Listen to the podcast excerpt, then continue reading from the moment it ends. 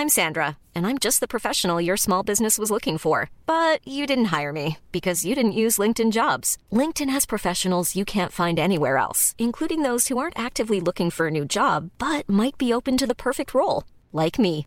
In a given month, over 70% of LinkedIn users don't visit other leading job sites. So if you're not looking on LinkedIn, you'll miss out on great candidates like Sandra. Start hiring professionals like a professional. Post your free job on linkedin.com/people today.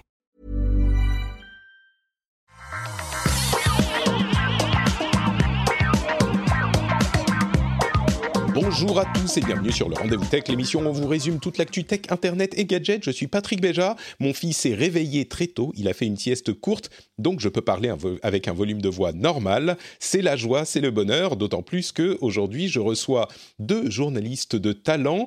D'une part, Cédric Ingrand. Comment vas-tu, Cédric? Bah, comme, un, comme, comme un Cédric qui est en vacances, donc forcément ça va, Oh. ça va très très fort. Voilà, euh, je suis dans ma villégiature euh, bretonne, euh, où il fait un temps breton, donc vraiment on est déçu sur rien. Voilà. Et avec un ADSL et- qui fonctionne très bien, dis-moi. Écoute, je, je suis dans la télécom Valais, ne l'oublions jamais, mais quand même avec un ADSL de quelques mégabits, pas terrible, mais ça suffit pour Skype et on, on va se contenter de ce petit bonheur-là. Mais écoute, euh, les petits bonheurs, il faut s'en contenter. Parfois, tu as raison. Et euh, aujourd'hui, c'est peut-être pas forcément le cas, puisqu'on a un grand bonheur, celui d'avoir avec nous Mel- Mélinda Davansoulas. Comment vas-tu, Mélinda? Anciennement TF1, aujourd'hui Frandroid. Euh, je, je suis très heureux que ton, ton changement de poste, bon, en même temps, on est le 14 juillet, mais ton changement de poste nous permette de t'avoir en même temps que Cédric Ingrand. Magnifique. Mais voilà, comme ça, je retrouve Cédric, comme ça, quelques mois après mon départ, ça me fait plaisir. Mon ex. Voilà, exactement, c'est nos retrouvailles à nous.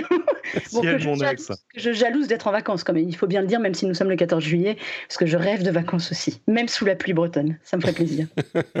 Écoute, euh, ça veut dire que t'es pas en vacances maintenant pour le 14 C'est pas un jour férié pour toi? Si, si, si, aujourd'hui Ah, c'est férié même. quand même. Ah ouais, Un petit peu de repos, j'ai- mal compris comment ça se passait chez Frandroid, euh, si, si c'était Non, non, non, non, 14 juillet, c'est repos. Voilà. Très bien, très bien. Euh, bah écoutez, je suis content de vous avoir tous les deux parce qu'on va avoir plein de sujets très variés à aborder aujourd'hui. On va parler un petit peu de TikTok et c'est un petit peu WTF euh, TikTok en ce moment. Euh, Il y a aussi des sujets qui fâchent avec des conseils, des recommandations du Conseil national du numérique euh, pour l'environnement. On va en parler dans un instant. On a aussi la police qui a aux États-Unis des méthodes intéressantes pour euh, avoir des informations dans ses enquêtes. Plein d'autres sujets différents. Mais avant ça, j'aimerais tout de même remercier rapidement les auditeurs qui soutiennent l'émission, même sous la chaleur de l'été. Certains décident de rejoindre le Patreon sur patreon.com/slash rdvtech. Et aujourd'hui, je remercie Carole Rouge, Ante Nonc, Dark Lumière, euh, Jean-Baptiste, Antoine T, Mathieu Giraud, Baptiste Daillé ou Dallé, Nicolas De Boss Classic Cars, Amandine Body et une bise spéciale à Dominique Jean Prost euh, qui se reconnaîtra. Merci à vous tous. On redira quelques mots sur le Patreon dans un instant. Et donc, on va commencer avec. Mais qu'est-ce que c'est que donc cette histoire avec TikTok? Qui est euh, l'app qui est la coqueluche des jeunes, comme vous le savez si vous avez écouté l'émission par le passé, ou si vous êtes vous-même jeune, ce qui est possible. hein. Il y, a, il y a des gens qui sont jeunes qui Mmh. écoutent l'émission. On ne sait jamais, oui. et euh, il s'est passé plein de trucs ces dernières euh, semaines, avec, on va dire, cette dernière semaine, dernière deux semaines avec TikTok. La première chose sur laquelle on va pas passer forcément beaucoup de temps, c'est que suite à une mise à jour d'iOS avec iOS 14, on s'est rendu compte qu'un certain nombre d'applications lisaient votre euh, clipboard. Les, les textes que vous copiez-collez, ils passent par le clipboard.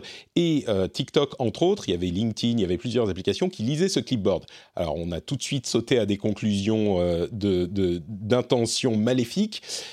Moi, je, vais vous la faire très courte. Je ne crois pas à cette intention maléfique dans ce cas précis. Mais ce qui s'est passé ensuite, c'est que les États-Unis ont exprimé le fait qu'ils étaient en train d'étudier la possibilité de bannir TikTok. On a Amazon qui a envoyé un mail à tous ses employés demandant, euh, leur demandant de ne pas avoir TikTok sur leur téléphone. Wells Fargo a également envoyé un mail à tous ses employés en disant euh, il ne faut pas avoir TikTok sur vos téléphones. On parle des téléphones que des appareils que les employés utilisent pour le travail, hein, bien sûr. Sur leur téléphone perso, ils font ce qu'ils veulent. Euh, ensuite, Amazon a dit non, non, non, c'est une erreur. Accessoirement, ils ont une relation commerciale extrêmement euh, solide avec TikTok. Euh, et donc, on a une sorte de ajouté au fait que depuis un certain temps, on a des gens qui disent que TikTok est un organe de la, du gouvernement chinois pour espionner le monde, une sorte de stratégie commercialo-réseau socialesque euh, pour espionner le monde entier. Il y a une sorte de d'ombre de suspicion qui plane sur TikTok. Euh, pour ceux qui ne le savent pas, euh, TikTok est une app, euh, un réseau social basé sur des vidéos courtes euh, qui, font, qui, sont accompagnées de musique, euh, très virale, qui est devenue vraiment la coqueluche des, des, adolescents et des jeunes et qui va au-delà de ça depuis, on va dire, un an et demi, deux ans. Il y a toute une partie de la population, je pense que c'est l'app la plus populaire en ce moment dans ce, cette section de la population. et du coup, on entend beaucoup de gens dire euh, TikTok c'est euh, un truc à ne pas utiliser et c'est le pire des espions. Et de l'autre côté, bah, c'est un petit peu la question que je vais vous poser. J'ai l'impression que Melinda, tu, euh, approuvais dans mon oreille. c'est un peu, la question que je vous pose à vous deux. Mais est-ce qu'il y a des raisons de penser que TikTok est une application qui espionne ses utilisateurs? Je ne sais pas s'ils espionnent, mais je sais.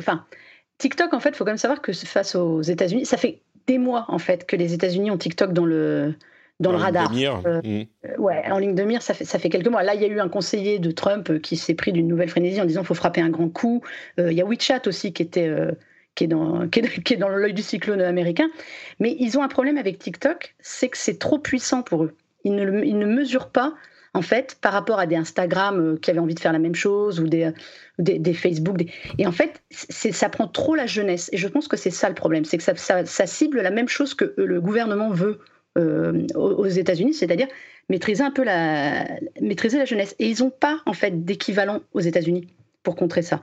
Et comme il y a aussi cette, peur maintenant de tout ce qui est chinois, enfin on le voit dans le moindre, la moindre sortie de Trump, le simple fait que ce soit étiqueté chinois, de toute façon, c'est le mal. Et donc, on va, leur accoler tous les problèmes. Le, copier-coller des données, euh, les vidéos qui espionnent.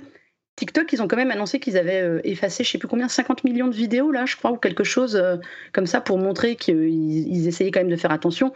Mais de là à croire qu'ils espionnent, comme le dit le gouvernement américain, je suis sceptique. Je pense que c'est vraiment juste une application, euh, je dirais pas à la con parce que ça fait vieille, ça fait vieille, mais c'est juste. Euh, c'est juste un truc de délire. Une application populaire, ouais. Euh, ouais c'est juste populaire et je pense que c'est trop populaire pour eux en fait. Ils n'ont pas la main bah, ce qu'il faut savoir, euh, je pense que la plupart des auditeurs le savent, mais TikTok est une application qui est développée par euh, bah, TikTok, la société, qui est une propriété de la société ByteDance, qui est une société chinoise, société chinoise soumise au euh, bon vouloir du gouvernement chinois, mm. mais qui, comme tu le dis, TikTok fait quand même des pieds et des mains pour montrer leur indépendance non seulement du gouvernement chinois, mais de la Chine en général.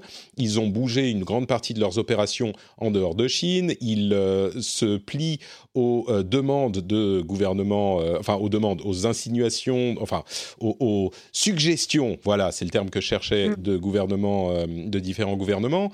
Et j'ai l'impression qu'il s'agit effectivement un petit peu comme Huawei. On a beaucoup d'accusations, très peu de preuves. Et, et il s'agit surtout de TikTok, qui est une boîte, comme tous les autres réseaux sociaux, qui veut faire son argent sur euh, les informations des utilisateurs, et c'est une question commerciale. J'ai vu énormément d'accusations, et jusqu'ici, c'est des accusations plus ou moins vagues, des possibilités. Alors c'est vrai que comme pour Huawei, il y a un potentiel, parce que le gouvernement chinois mm. a plus de pouvoir sur les sociétés euh, du pays et peut exiger des informations plus qu'ailleurs. Mais même avec, on est vraiment dans, la, dans le domaine du potentiel. On n'a pas de quoi que ce soit de concret. Cédric, tu vas peut-être me, me, contredire, je crois pas, mais c'est de la spéculation tout ça. Totalement. Euh, alors, on va, on va, écarter l'histoire du clipboard parce que ouais. c'est quelque chose qui concerne aussi. Euh, il y, a, y a plus d'une trentaine d'applications sous, iOS. Euh, ça allait, je crois, de, de l'appli du Wall Street Journal jusqu'à Viber. Enfin, tu vois, il y a des trucs qui n'ont absolument rien à voir. Il y a des jeux aussi. et, tous sont fournis des explications. En gros, garder un œil ouvert sur le clipboard, souvent, par exemple, pour permettre aux gens de faire des copier-coller de leur mot de passe pour se connecter, enfin, ce genre de choses. Mais ce, du coup, on s'aperçoit que c'est pas forcément une bonne idée de faire des copier-coller de ton mot de passe. mais donc, ça, c'est pas le problème. Sur le fond, tu as raison. Je pense que, euh, c'est-à-dire que le succès de TikTok arrive à un moment de tension euh, assez extrême entre les États-Unis et, la Chine, euh, sur fond de Covid, de tout ça, et de guerre commerciale, et d'accord commercial qui n'est pas signé et qui signera peut-être un jour, je ne sais pas.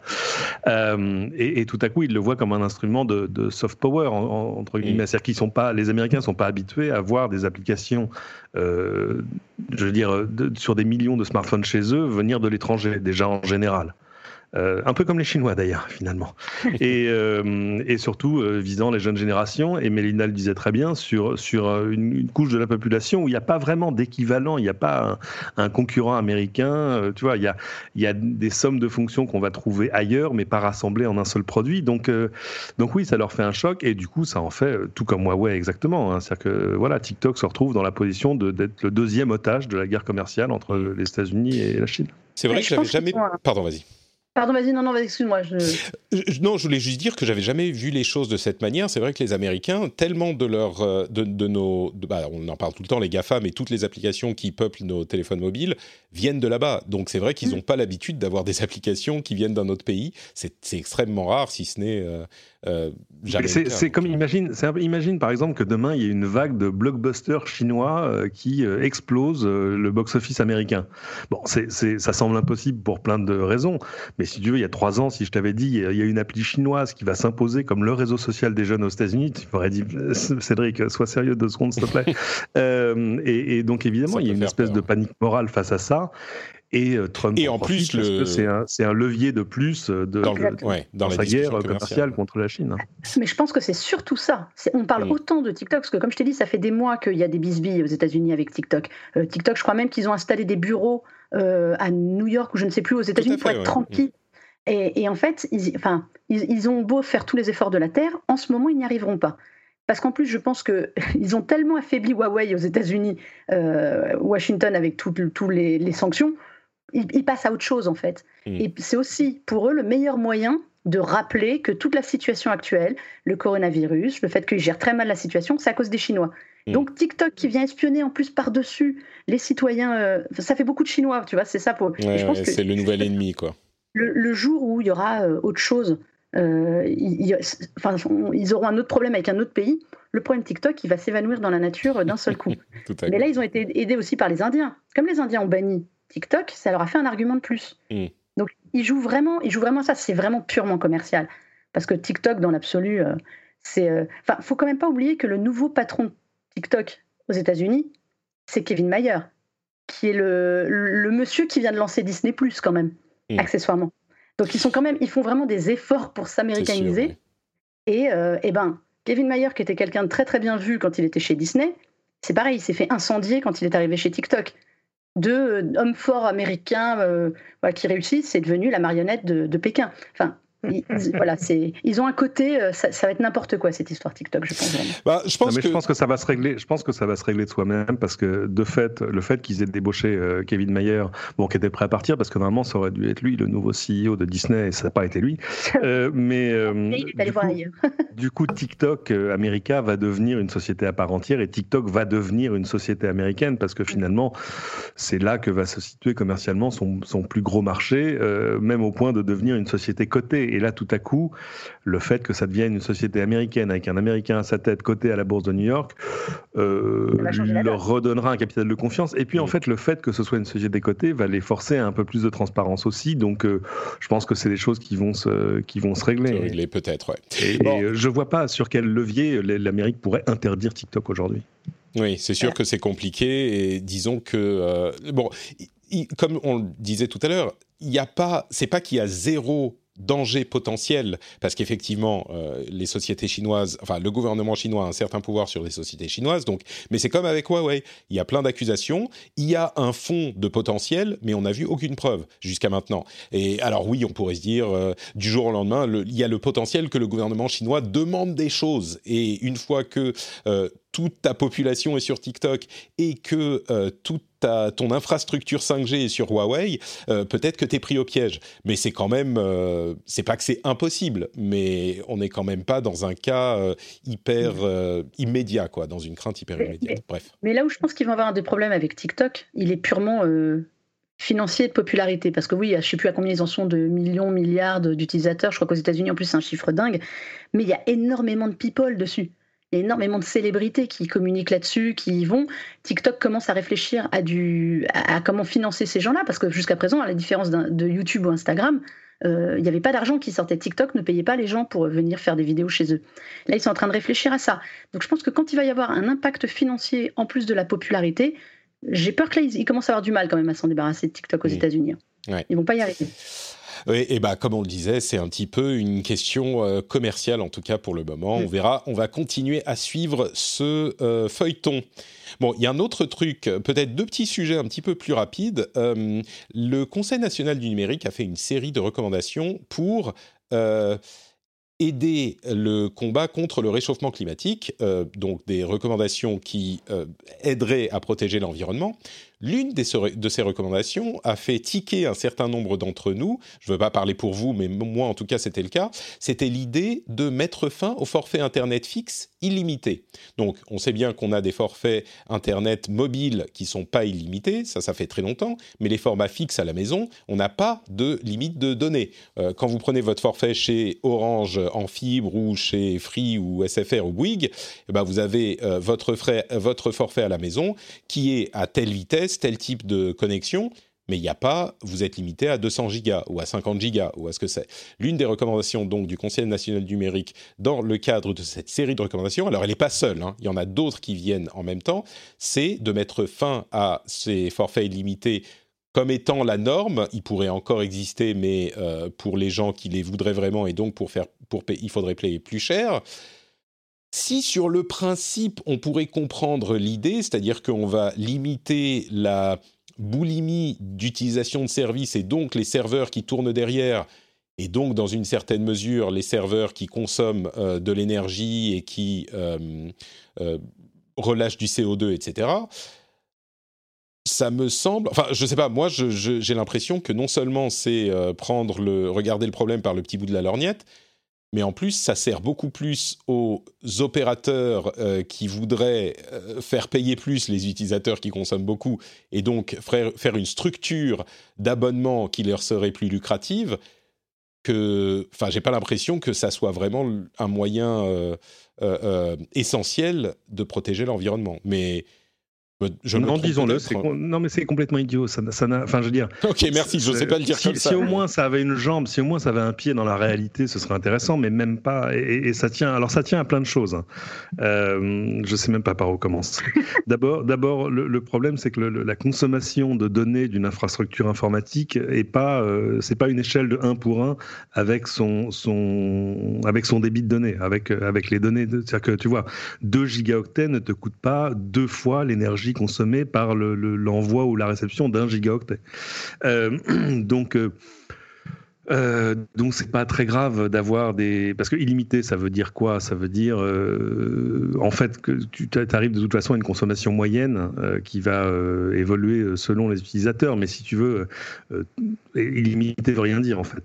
Illimité, il y a peut-être des gens qui vont entre grosses guillemets abuser de l'illimité, mais ça abuser de l'illimité ne veut rien dire. C'est-à-dire l'utiliser en fait comme par exemple utiliser une connexion mobile 4G illimitée comme connexion domestique. Mais il y a plein de gens qui font ça et c'est pas tant une question d'abus qu'une question de moyens. C'est-à-dire qu'il y a des gens pour qui le mobile est la seule connexion à l'extérieur et c'est avec ça qu'ils vont regarder Netflix, qu'ils vont regarder YouTube, etc. etc. deuxièmement, euh, on, s'acharne encore sur des infrastructures informatiques qui sont parmi les plus vertueuses. C'est-à-dire que, euh, par exemple, nos data centers, allez voir le, Twitter, par exemple, d'Octave de, Klaba, le patron de VH, il y a un, très belle figure, un, un truc, un histogramme intéressant qui explique qu'en fait, les données, la quantité de données traitées par nos data centers depuis, je crois, 8 ans, euh, a été multipliée par 6 ou 8, alors que pendant ce temps-là, leur empreinte énergétique, là je ne parle pas de CO2, leur empreinte énergétique, euh, elle, elle est restée flat. Euh, c'est-à-dire qu'on est face à des infrastructures qui, des infrastructures qui sont exact, qui sont de plus en plus efficaces en termes de leur utilisation d'énergie. Et alors, le dernier clou dans le cercueil de ce raisonnement qui tient pas debout, c'est qu'on est en France. C'est-à-dire qu'on est dans un pays dont 94% euh, de la production électrique est décarbonée. Euh, donc ça ne veut rien dire. Euh, c'est-à-dire que ce serait intéressant d'avoir, on pourrait avoir peut-être ce genre de raisonnement, je ne sais pas, en Pologne, euh, c'est-à-dire dans des, dans des pays où on fait euh, majoritairement du charbon, aux États-Unis aussi, pourquoi pas. Mais chez nous, ça n'a aucun intérêt. Ce qui accessoirement. dire, nous allons arriver à nous allons arriver à, je sais pas, réduire la consommation électrique des data, des data centers de 10 ou 15% ce qui est peut-être le potentiel, le, plus gros potentiel de ce genre de mesure. Hein. Ça, ça ira jamais plus loin. De toute façon, sur ton empreinte carbone, en général, tu n'es même pas dans l'épaisseur du trait. On est dans le, dans le, dans le battement d'aile de papillon en termes d'effet. Donc ça n'a aucun intérêt. À part se donner l'impression, une impression de, de, vertu qui ne sort de nulle part. Ce qui, ouais, vas-y. Je suis tout à fait d'accord avec Cédric. En fait, cette mesure, je, ne la comprends pas. À part être dans l'air du temps et dire, regardez, ça va être mieux, mais quel est l'intérêt? À la rigueur, à côté de ça, en parallèle, on, on voit augmenter les forfaits mobiles on a des forfaits maintenant proposés avec 100 gigas, 200 gigas. Enfin, ça rime à rien. La consomme, la consomme moyenne, à part inciter, comme tu disais très justement, les gens du coup à ne prendre qu'un forfait mobile qui va tout faire et, à enrichir les opérateurs qui proposeront du coup des forfaits illimités beaucoup plus chers, je ne comprends pas l'intérêt de cette mesure en fait. Hmm. Parce que le gain, il est minime. C'est un gain de bonne conscience en fait. Ouais. Il y a juste ça il y, a, comme tu le dis, euh, les opérateurs, parce qu'aux États-Unis et dans d'autres pays, il y a des euh, méthodes de ce style, pas pour protéger l'environnement, mais traditionnellement, commercialement, c'est ce qui se faisait. Et euh, effectivement, les forfaits augmentent avec l'usage, et le, le, seul intérêt de ce genre de mesure, c'est de prendre plus d'argent à ceux qui consomment plus d'Internet. Ce qui, bon, on pourrait parler de ce point spécifique, mais on le voit, on le constate dans les autres pays, c'est pas que les gens consomment moins, c'est juste que ceux qui consomment plus vont payer plus. Et euh, sur ce point, ça pourrait paraître logique à ceux qui ne comprennent pas le fonctionnement d'Internet, mais euh, ça ne l'est pas pour plein de raisons. Il y a d'autres choses à prendre en compte. Euh, comme tu le disais, Cédric, les data centers aux États-Unis également, ils travaillent énormément à réduire leur consommation et à avoir une consommation aussi verte que possible parce que air du temps, euh, euh, ça fait bien sur les communiqués de presse et c'est commercialement intéressant pour eux. Enfin, euh, mais c'est commercialement intéressant. pour eux. regarde ce qui s'est passé il y a encore quelques jours. Renault, par exemple, a annoncé qu'il allait déplacer l'essentiel de sa gestion de production dans le cloud et dans le cloud de Google. Alors on dit ah, souveraineté machin. Oui, mais enfin le truc c'est que en faisant ça, ils gagnent en efficacité, en souplesse, en tout ça, etc. Ils ont plus de fermes de serveurs à gérer eux-mêmes, etc. Mais surtout, mais surtout ça leur permet de remplir leurs engagements en termes d'émissions de CO2, parce que tout le cloud Google est neutre en termes de CO2. Mm. Euh, et, c'est là aussi que on tape sur des infrastructures qu'on ne connaît pas. Euh, où, il suffit de regarder un peu ce qui se passe dans la vie réelle, je veux dire, euh, pour s'apercevoir que non, si tu veux, si tu veux, si tu veux améliorer ton empreinte CO2, tu as au contraire tout intérêt à tout bouger dans des clouds qui sont pas les nôtres, quoi qui sont pas les nôtres, ou alors à faire des clouds. Enfin, tu parlais d'Octave euh, Klaba, euh, à utiliser des trucs comme OVH qui font euh, dans cette, euh, dans cette direction. Et dernier point, et puis on va arrêter parce que je pense qu'on a bien compris notre position à cette idée. Euh, il y a quand même une, un autre élément à prendre en compte. On va dire, il faut que les gens euh, consomment moins sur Internet. Donc, au lieu de rester à la maison et de regarder du YouTube ou du Netflix, euh, puisque c'est de ça qu'on parle dans le fantasme euh, de, la population, eh ben, on va faire quoi? On va prendre sa voiture et aller et, sortir, aller ailleurs au, Leclerc ou à l'hypermarché pour prendre une glace Je sais pas, je, je suis. Tu vois, il y a quand même peu d'activités. Qu'est-ce que c'est que cette, cette, comparaison spéciale Tu restes connecté sur le Wi-Fi de quelqu'un d'autre, du Starbucks du coin Du Starbucks pour aller. Tu peux juste allumer ta télé en restant dans le même canapé. Enfin, tu vois, il y a, d'autres possibilités. Admettons, admettons. mais ça n'existe plus, ça, Cédric. Personne n'a mais Ce que je veux dire, c'est que il y a d'autres alternatives à Netflix que d'aller faire les courses. non, non, pas faire les courses. Je voulais dire. Euh, bon, bref, ok, je comprends ce que tu veux dire. Je suis d'accord. Mais, ce que je veux dire, c'est que je comprends ce que tu veux il y a, il y a euh, peu de euh, d'activités moins consommatrices d'énergie que de rester chez soi. Euh, à partir du moment où tu vas te déplacer de chez soi, si l'idée est de faire sortir les gens de chez eux, bah ça va devenir plus consommateur. En même temps, c'est pas forcément une mauvaise chose de faire sortir les gens de chez, eux. Mais bon, bref, vous l'aurez compris, on pense pas que cette mesure nous ici, euh, faites du vélo, c'est une bonne idée. Et c'est vrai que ça consomme pas. Bon, ok. Euh, dernier point que je voulais aborder, euh, aborder c'est une, mesure assez, enfin une mesure, une pratique assez intéressante qu'ont débusqué des gens de chez Vice. Ils se sont rendus compte que la police des États-Unis était en train d'acheter des énormes quantités de données qui proviennent de hacks euh, qui sont des données euh, piratées, des données qui ont leaké, des mots de passe, des adresses IP, des données personnelles, etc., de manière à court-circuiter les procédures légales et pour avoir les données privées qui peuvent les aider dans les enquêtes, hein, tout de même. Ce qui est Alors légalement, c'est intéressant parce que les procédures légales de perquisition, d'avoir le droit euh, de fouiller dans les appareils électroniques de quelqu'un ou même euh, chez physiquement chez une personne, euh, bah, il faut avoir une cause et un, mandat délivré par un juge. Mais ces données-là qui sont dans la pratique accessibles publiquement, alors peut-être qu'il faut aller les acheter ou euh, qu'il faut les récupérer sur des endroits pas très... Euh, comment dire Dans des endroits qui sont un petit peu des coins sombres de l'Internet. Mais c'est quand même des données auxquelles euh, ils pourraient avoir accès et qu'ils n'ont pas l'interdiction de récupérer. C'est quand même, ça laisse un arrière-goût un petit peu bizarre dans la bouche. Mais c'est, je sais pas, j'ai trouvé ça intéressant comme méthode pour la police pas très. Moi, ça me paraît pas super cachère, mais je sais pas. Est-ce que ça vous paraît. c'est borderline, ouais. C'est un peu borderline quand même, on est, d'accord. C'est pratique, mais borderline, dirons-nous. Mais ils n'arrêtent pas. Parce que Quelques, on, leur donnera quelques des points quand même pour, pour l'ingéniosité. Euh, mais mais euh, oui, c'est, c'est, ça fait curieux quand même. tu, tu voulais ajouter quelque chose, Mélinda? Non, mais parce que j'ai cru entendre ces derniers temps, il n'y a pas eu une autre histoire où ils ont piraté un réseau aussi euh, de télé, un réseau téléphonique euh, crypté ou je ne sais quoi pour. Ah oui.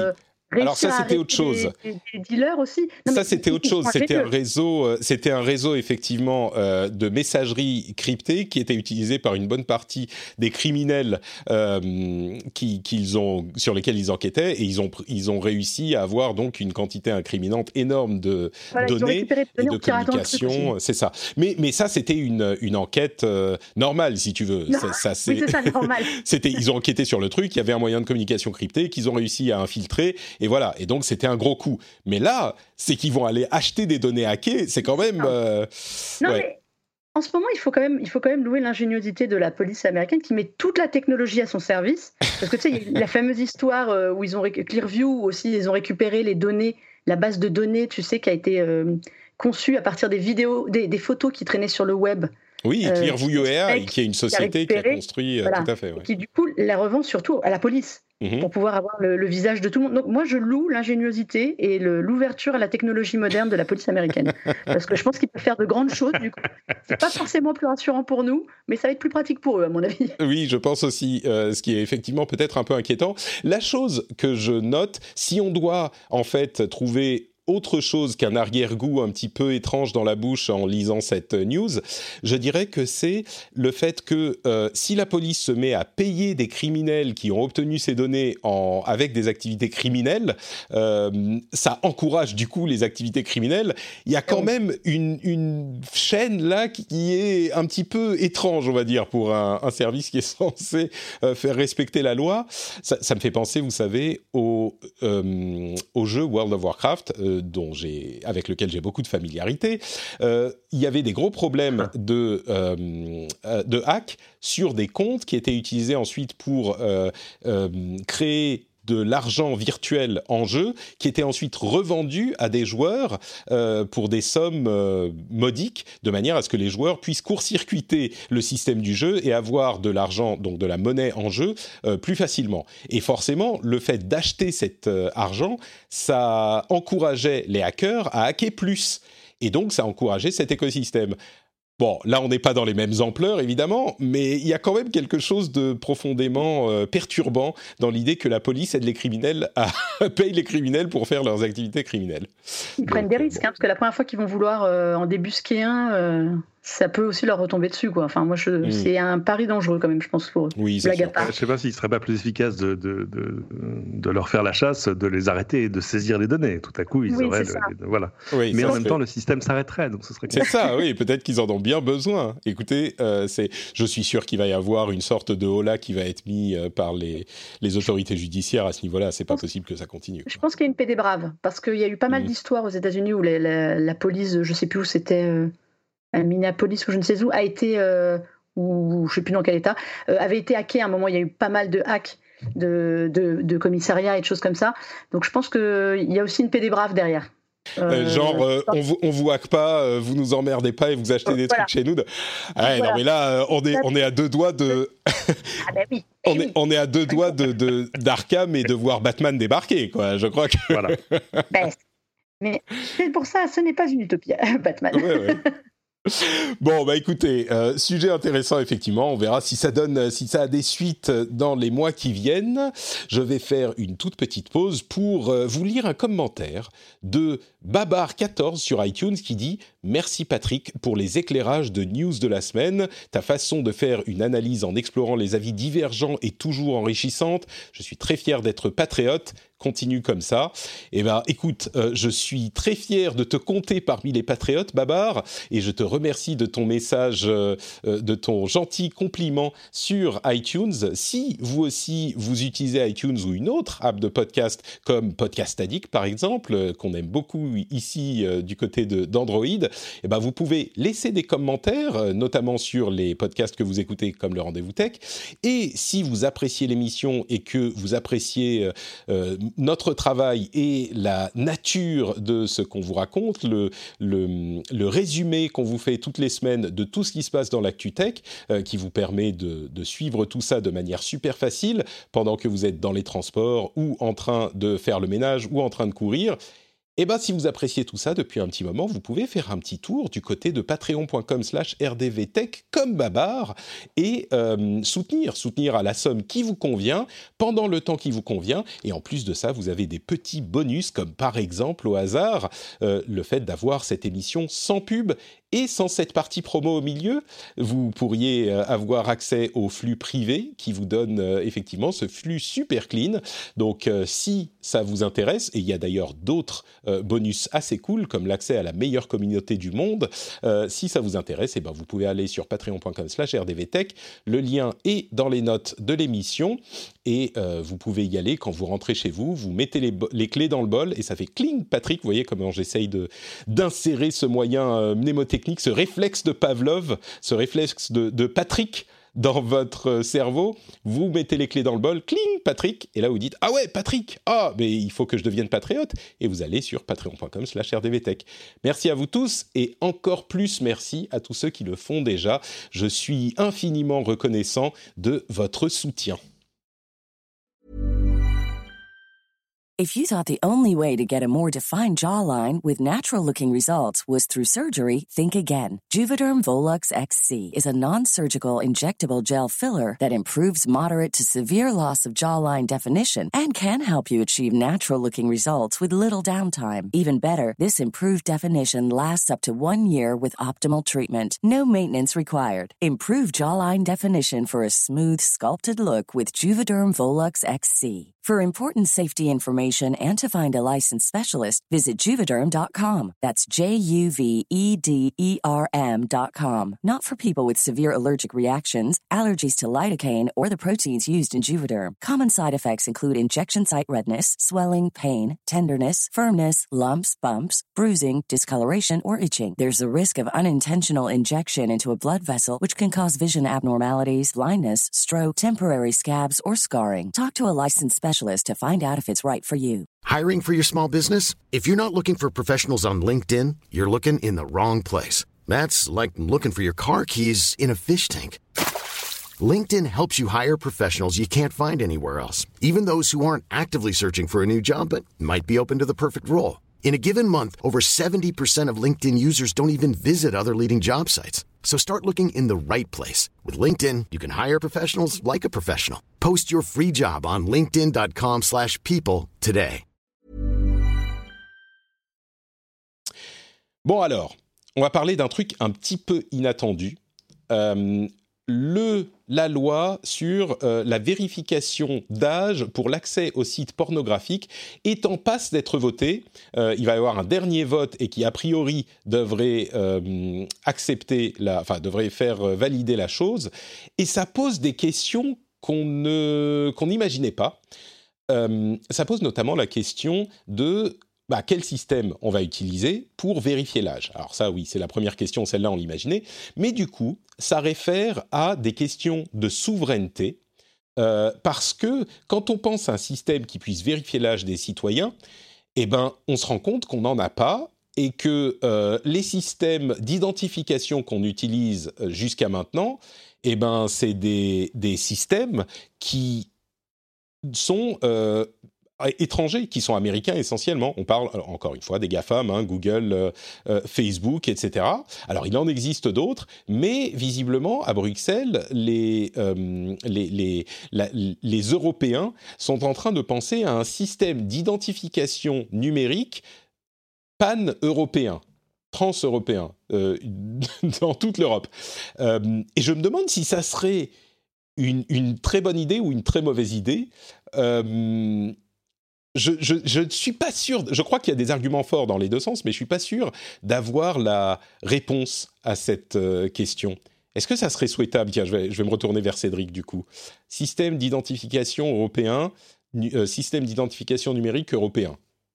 Bonne ou mauvaise idée on, a alors on a déjà hein, des, systèmes euh, de j'ai envie de dire des trucs un peu transversaux euh, d'identité numérique, euh, pas comme France Connect, comme voilà il y a le truc de la Poste, il y a, enfin regardez en gros toutes les choses qui vous permettent de vous connecter aux impôts, de vous connecter à l'assurance maladie, enfin voilà. Après, évidemment, euh, l'application euh, au site euh, pornographique me paraît un petit peu compliquée. On a d'ailleurs exclu la possibilité d'utiliser mhm. France Connect pour ce système. Cédric O, si voilà. je, je, ne me trompe pas, a explicitement dit on n'utilisera pas France Connect pour ça. Voilà, ça, au moins, il y a, y, a, y a, un peu de lucidité là-dedans. Euh, maintenant, euh, je pense que l'annonce de la loi, euh, si tu veux, tout à coup, chez des gens, chez tous les, les, fournisseurs de VPN, tout à coup, on a, on fait sauter le, les, bouchons de champagne. Merci les gars. Bah, le truc, c'est que les, sites de contenu adulte en France doivent déjà se soumettre à des, des, réglementations assez strictes. Et quand ils sont basés en France, ils doivent se soumettre à ces réglementations. Donc eux, ils sont pas forcément mécontents de cette, de cette idée, parce que ça voudra dire au moins que les sites basés à l'étranger ils peuvent, euh, enfin, ils doivent eux aussi s'y soumettre. Et puis, s'ils ne le font pas, ce qui est possible, euh, le, le, le le CSA pourra envoyer une demande à la Cour de justice de bloquer l'accès à ces sites uh-huh. en France aux opérateurs. C'est-à-dire que ça sera souvent, souvent, par le moyen du DNS et on revient à la fête chez les fournisseurs de VPN. Mais, mais euh, et, de fait, euh, dans l'ensemble, euh, ces sites-là sont parmi les plus vertueux. Alors là, c'est forcément un mot qu'ils n'utilisent pas souvent. Euh, mais en tout cas, sur, sur l'observance des, des tu vois, de tous les systèmes de contrôle parental, de contrôle d'âge, etc., etc., Évidemment, la limite de ça, c'est tant qu'on n'a pas vérifié ta pièce d'identité ou le fait que tu as une carte de crédit ou tu vois ce genre de choses, euh, bah on peut pas forcément être sûr de savoir qui est derrière.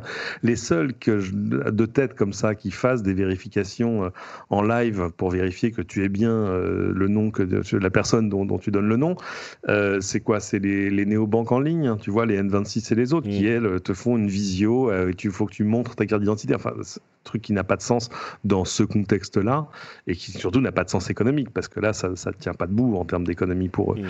Donc euh, voilà, je ne sais pas comment ça va se régler. Il y a, il y a, on, le verra dans le. Alors, avant de dire des bêtises, il faudrait quand même que j'aille lire le texte de loi, enfin en tout cas le texte du projet de loi, euh, parce que ça pose question euh, sur le fait de savoir est-ce qu'on a déjà des idées de comment ça fonctionnerait dans la vie réelle? Est-ce que c'est un truc qui a été repoussé Alors, alors moi, de ce que j'ai compris de ce que j'ai compris, peut-être que je me trompe, mais de ce que j'ai compris, le système est laissé à l'appréciation de l'opérateur du site. Donc, ah bah euh, bravo, bravo les gars. C'est démerdez-vous quoi. Souvent, c'est ça. Souvent, c'est vrai qu'on pousse du, bout du pied euh, dans les assemblées en disant voilà, les modalités de fonctionnement exactes seront euh, précisées dans un futur euh, décret d'application. le problème, c'est que voilà, ça te bah, le gros problème, on n'est pas au moment d'écrire le texte à faire de la pensée magique, tu vois, en disant bon bah il y a qu'à faire en sorte que ça marche et puis ça marchera. Ouais, bah ouais, t'as raison. On n'est on n'est pas les premiers à s'intéresser à ce sujet. en Australie, ils l'ont fait, en Angleterre, ils l'ont fait, et tous.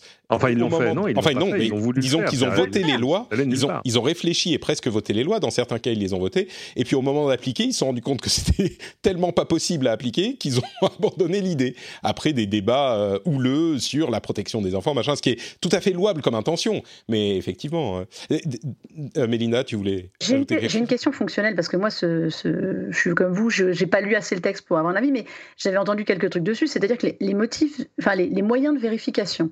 Donc France Connect écarté. Digipost, a priori, du coup, pareil. Euh, il parlait vérification par carte bancaire, ce qui pour moi est complètement absurde, euh, ou euh, confier ça à une entreprise tiers. Par, carte bancaire, ça veut dire que si tu as une carte bancaire, a priori, tu as 18 ans, ou alors tu l'as avec l'accord de tes parents.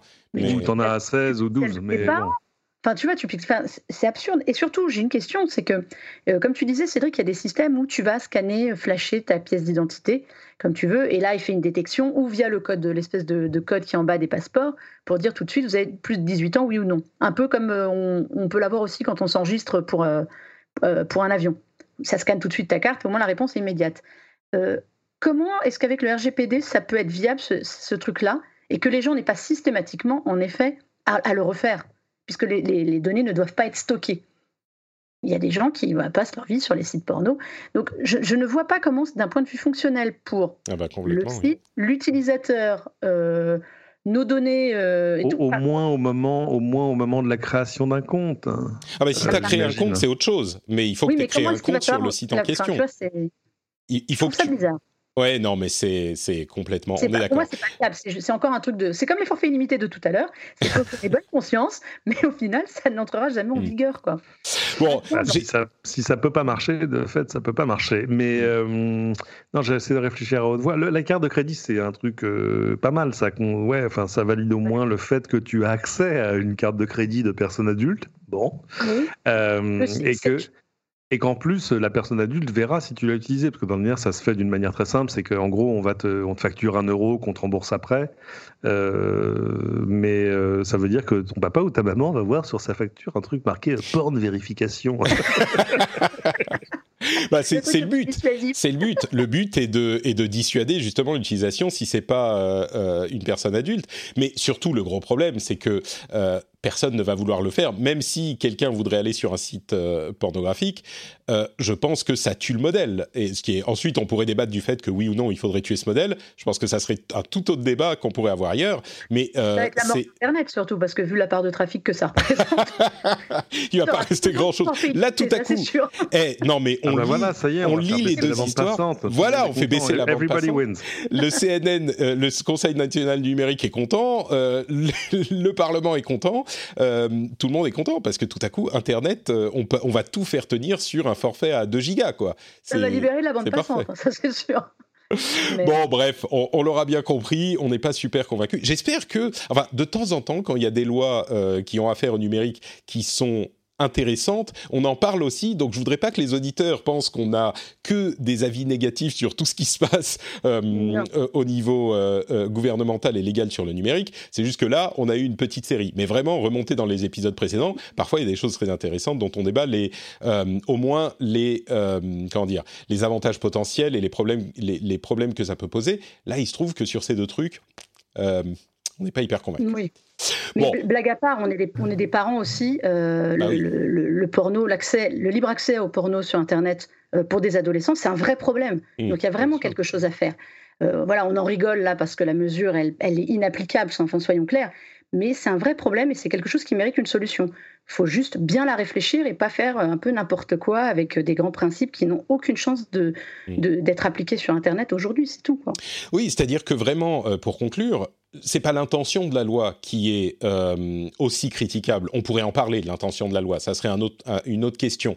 Euh, mais l'intention, a priori, euh, je pense qu'on serait tous d'accord pour dire qu'elle semble louable, étant donné les problèmes que pose l'accès facile à la pornographie, et, etc. On en a déjà parlé, à l'image de la sexualité que ça donne aux adolescents le problème, c'est vraiment, vraiment l'application qui est, euh, bah, comme on l'a dit, difficile à concevoir.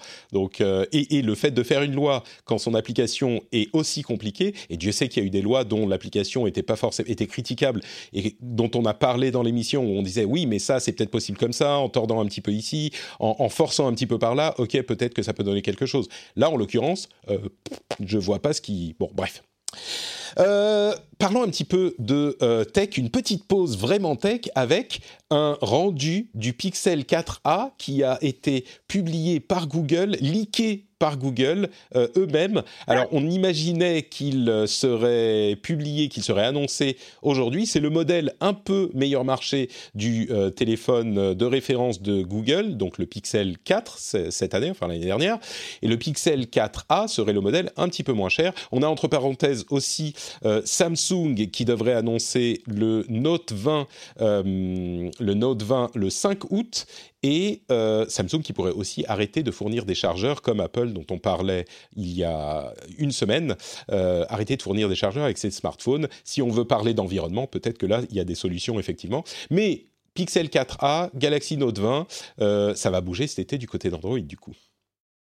Ah bah oui, mais en plus, surtout en attendant, qu'est-ce qu'on rigole avec toutes les fuites hein? Je pense qu'il n'y a pas un jour où on n'a pas. Alors, on se plaignait qu'aujourd'hui, euh, avec Internet et tout, on n'a plus de surprises aux conférences parce qu'on a déjà plein d'infos et tout. Mais alors là, c'est un festival en ce moment. Le Pixel 4a, dont on sait à peu près tout, enfin, je ne sais pas s'il y a une info qu'on n'a pas dessus.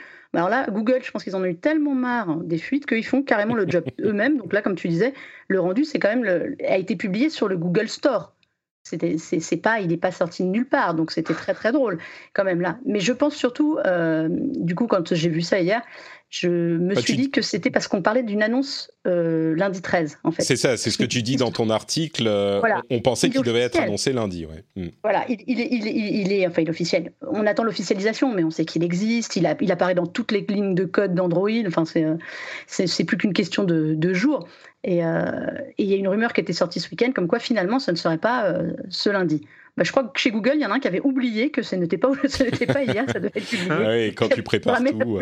Mais, mais, du coup, c'est quoi les caractéristiques du 4A euh, Est-ce qu'il est, tu, tu, on tu peux nous en dire justement, tu peux nous dire ce qu'on en sait techniquement Il est intéressant?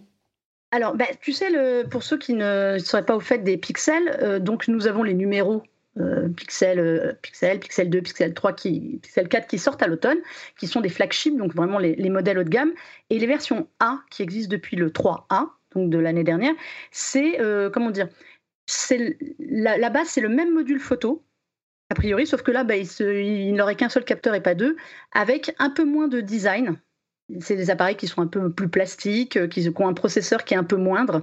En fait, là, ce serait du Snapdragon 730. Et si je me souviens bien, on doit être sur du 755, euh, Snapdragon 755 de Qualcomm sur le, modèle 4, 4A. Euh, Donc, c'est vraiment les versions allégées, en fait, des pixels de Google du, très haut de gamme. Ils, sont un petit peu moins autonomes, mais l'essentiel, c'est-à-dire ce qui fait la renommée des pixels, c'est la photo. la promesse, c'est que ce soit la même. Alors, on sait qu'il y a une grosse partie software sur le Pixel euh, par rapport au, hardware. C'est pour ça que ils avaient, les modèles précédents n'avaient qu'un seul capteur photo, ils sont passés à deux capteurs sur le Pixel 4. Voilà. Leur, leur promesse, c'est d'avoir sur un, un, tronçon de prix qui est entre 300 et 400 euros à peu près, euh, le meilleur photophone du marché. Donc, et leur, et effectivement, la grande qualité des pixels, euh, des téléphones pixels de Google, c'est qu'ils font avec moins d'objectifs euh, des photos qui sont aussi bonnes ou meilleures que les concurrents avec plus d'objectifs. Donc, ils réussissent en, logiciel à, simuler avec le traitement de l'image, à faire des, images de grande qualité. Et donc, on est sur cette fourchette de prix de 300 à 400 euros, ouais, qui est, euh, pour cette qualité, on, est dans les... voilà, c'est ce que tu dis, c'est exactement ça, c'est l'IA en fait. Alors, c'est un choix de photo euh, moi, je sais que je suis plus adepte des photos euh, plus naturelles. Le, résultat est, magnifique hein, sur un pixel. Je trouve ça manque un peu de naturel parce que c'est l'IA qui, qui, fait la retouche pour vous, voilà, en quelque sorte. Mais euh, sur cette gamme, sur ce marché, avoir un appareil de cette qualité, c'est voilà, c'est assez rare. Mm. il n'aura pas de version XL cette fois. Vous savez, il y avait il y a deux tailles d'écran en général. Là, ils n'en auront pas. Mais par contre, ce qui a été débusqué pareil dans le code le week-end dernier, c'est une version 5G.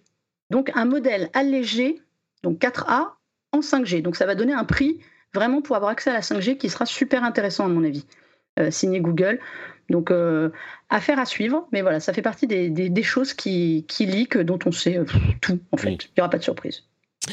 Bon, petite série de news euh, sur du hardware justement, enfin du hardware, encore de, la tech. Nvidia a dépassé en valeur boursière Intel. Intel, euh, ils sont à 248 milliards de dollars. Euh, ils ont eu une augmentation de leur valeur boursière de 68% cette année. C'est quand même symbolique euh, que, Nvidia dépasse Intel en valeur boursière ah, parce que c'est incroyable. Nvidia, alors ils ont fait énormément de choses pour diversifier leurs offres, pour se renforcer euh, ces dernières années et ça paye, mais c'est en même temps une, un petit peu tragique pour Intel qui était le, le, géant euh, inassailable, je trouve plus le terme français, euh, inassaillable. Inattaquable, indépassable, hein, tu vois, euh, impossible à rattraper. Et, c'est vrai, ça l'a été pendant très longtemps. Moi, ça me rend très triste parce que, parce que j'aime beaucoup Intel et puis parce que Intel, c'est quand même Intel, c'est une brique de toute l'histoire de la Silicon Valley. Enfin, il y a, plein de raisons qui sont à la fois euh, historiques. Intel, pendant longtemps, ça a été le plus gros investissement mondial en R&D. C'était 10 milliards par an. Enfin, donc euh, voilà. Et c'était une époque en plus où je les suivais d'assez près. Donc euh, Nvidia est une boîte absolument géniale, mais c'est vrai que oui, oui. Enfin, on voit quand même qu'Intel paye quelques erreurs stratégiques majeures, et, et c'est un peu triste, mais voilà, ça, ça n'enlève rien au succès d'Nvidia Nvidia qui, euh, depuis le début, euh, fait des trucs absolument ahurissants et puis avec une stratégie très déterminée. Très, enfin voilà, c'est une, une, super boîte. Ça paye quoi. Euh, et Intel, justement, puisqu'on en parle, ils ont détaillé le Thunderbolt 4, dont je pense que la 99% d'entre vous n'a rien à faire. Ce dont vous avez quelque chose à faire, c'est l'USB 4. Alors qu'est-ce que c'est que l'USB 4 On commence à en entendre parler. D'une part, ça utilise le même port que l'USB 3, donc on a ce mini USB-C ah. qui sera enfin, enfin, qui va encore plus se généraliser. Et et toutes euh, les protocoles du Thunderbolt 3 seront utilisés dans l'USB 4. Ce qui veut dire qu'il y avait une grande confusion entre l'USB 3 et le Thunderbolt parce qu'ils utilisaient le même port, mais il n'y avait pas les mêmes données qui pouvaient passer dessus. Et ben maintenant, l'USB 4 fera tout ce que fait le Thunderbolt 3. Et là, vous me dites, mais attends, il y a le Thunderbolt 4 qui arrive. Euh, qu'est-ce que ça va changer? Eh bien, en fait, le Thunderbolt 4 sera compatible avec l'USB 4. Donc, ça sera la même chose là encore. Donc, plus de confusion. Sauf que un label Thunderbolt 4 veut dire qu'ils utilisent des certifications Intel et que donc on a des certifications qui sont plus sévères que sur les composants grand public. Donc en gros, là encore, pour 99% des gens, euh, ça n'a pas grand intérêt de savoir quelle est la différence. Ce qu'il est important de retenir, c'est l'USB 4 maintenant, ça fait tout. Donc, euh, on est tranquille. Alors, ça ne veut pas dire que tous les câbles font tout. Là, c'est encore un autre problème, mais au moins les euh, ports. Ça, on, l'observe quotidiennement. Hein. C'est. Euh, mm j'ai été frappé encore il n'y a pas longtemps, tu vois, pour euh, brancher un petit disque dur externe SSD euh, sur mon MacBook, là. Euh, je mets un câble USB-C, je drag drop des fichiers, des grosses vidéos, etc. je dis, mais comment ça, 72 minutes, qu'est-ce que c'est que cette histoire? Et je change le. Et, si tu veux, j'ai essayé trois câbles différents et qui m'ont donné trois résultats différents en, termes de débit. Et c'est là que tu vois que oui, il, se passe des trucs et qu'il y a, y a besoin d'un petit peu de clarification. C'est un peu comme si on disait, regardez, maintenant on a une prise unique qui est celle du, du, du, 220 volts, mais que parfois tu te branches dessus, il y a du du, 12 volts qui sort et tu dis mais je ne comprends pas. Pourtant, je crois. Voilà.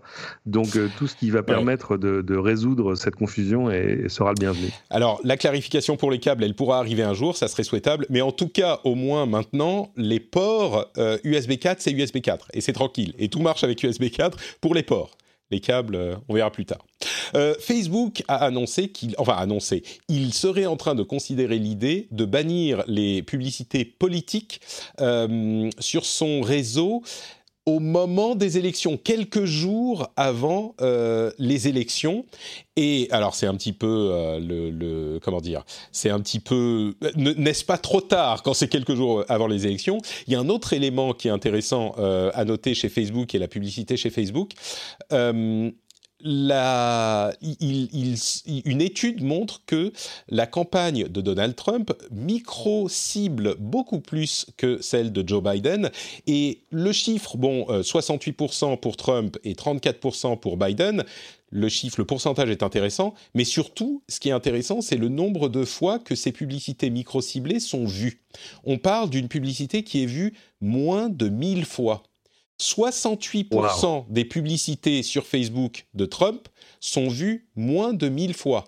Et Dieu sait qu'il y a des centaines et des dizaines de milliers de publicités différentes, mais elles sont vues, elles sont tellement ciblées qu'elles sont ciblées sur moins de 1000 personnes.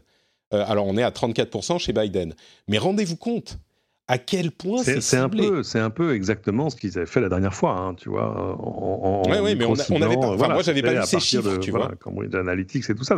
Mais euh, non, non, c'est évidemment intelligent de leur part et ça fait toujours un peu peur. Et c'est aussi pour ça qu'il faudrait que Facebook siffle la fin de la récréation. Euh, plutôt que de nous dire pour la 74e fois qu'ils feront, ils feront mieux la prochaine fois. Tu vois, we'll do better next. Moi, j'en peux plus. Ça y est, c'est fini. Ce, truc est un cancer de la démocratie. Il faut arriver à en venir à bout d'une manière ou d'une autre. Et si tu veux, quand ils nous disent que c'est un enjeu de, libre expression, euh, alors qu'ils sont dans un pays où, pour l'essentiel, il y a deux partis et pas plus, euh, il faut quand même à un moment arrêter les conneries. Moi, je, je n'y crois plus. C'est-à-dire que c'est terminé. Il faut qu'ils sortent de ça de manière définitive et qu'ils arrêtent de nous dire qu'ils sont un moteur de la liberté d'expression ils ont fait, ils ont quand même réussi à faire élire Trump une, fois déjà. C'est euh, bon. Et, si par hasard ils y arrivaient une seconde fois, euh, ce serait quand même pas à mettre dans la colonne dans la colonne positive. Donc euh, donc voilà. Et, et, si tu veux le, le, théâtre de la pantomime de Mark Zuckerberg ou Sheryl Sandberg qui arrive en disant oui oui mais nous allons faire mieux la prochaine fois. Même Sheryl Sandberg maintenant elle vient à reculons. Alors que pourtant Dieu sait qu'elle a quand même été l'excuse. Enfin voilà, moi j'en peux plus. alors c'est amusant parce que c'est des trucs qui sont pas très visibles chez nous. Chez nous, on n'a que des pubs de dropshipping sans intérêt, tu vois, ça n'a pas, ça va pas très très loin. Euh, mais mais chez eux, ça va quand même, ça va quand même très très loin. C'est c'est euh, terrifiant et que ces gens-là n'aient euh, toujours pas arrivé, soient toujours pas arrivés à, à, apprendre au moins un tout petit peu d'éthique. c'est c'est moi ça me révulse quoi. Donc voilà, je... je vous conseille un truc et c'est amusant parce que à cet instant précis, j'ai une notif qui tombe sur mon sur mon Mac allez voir si vous ne l'avez pas déjà fait les pubs sur YouTube du, Lincoln Project.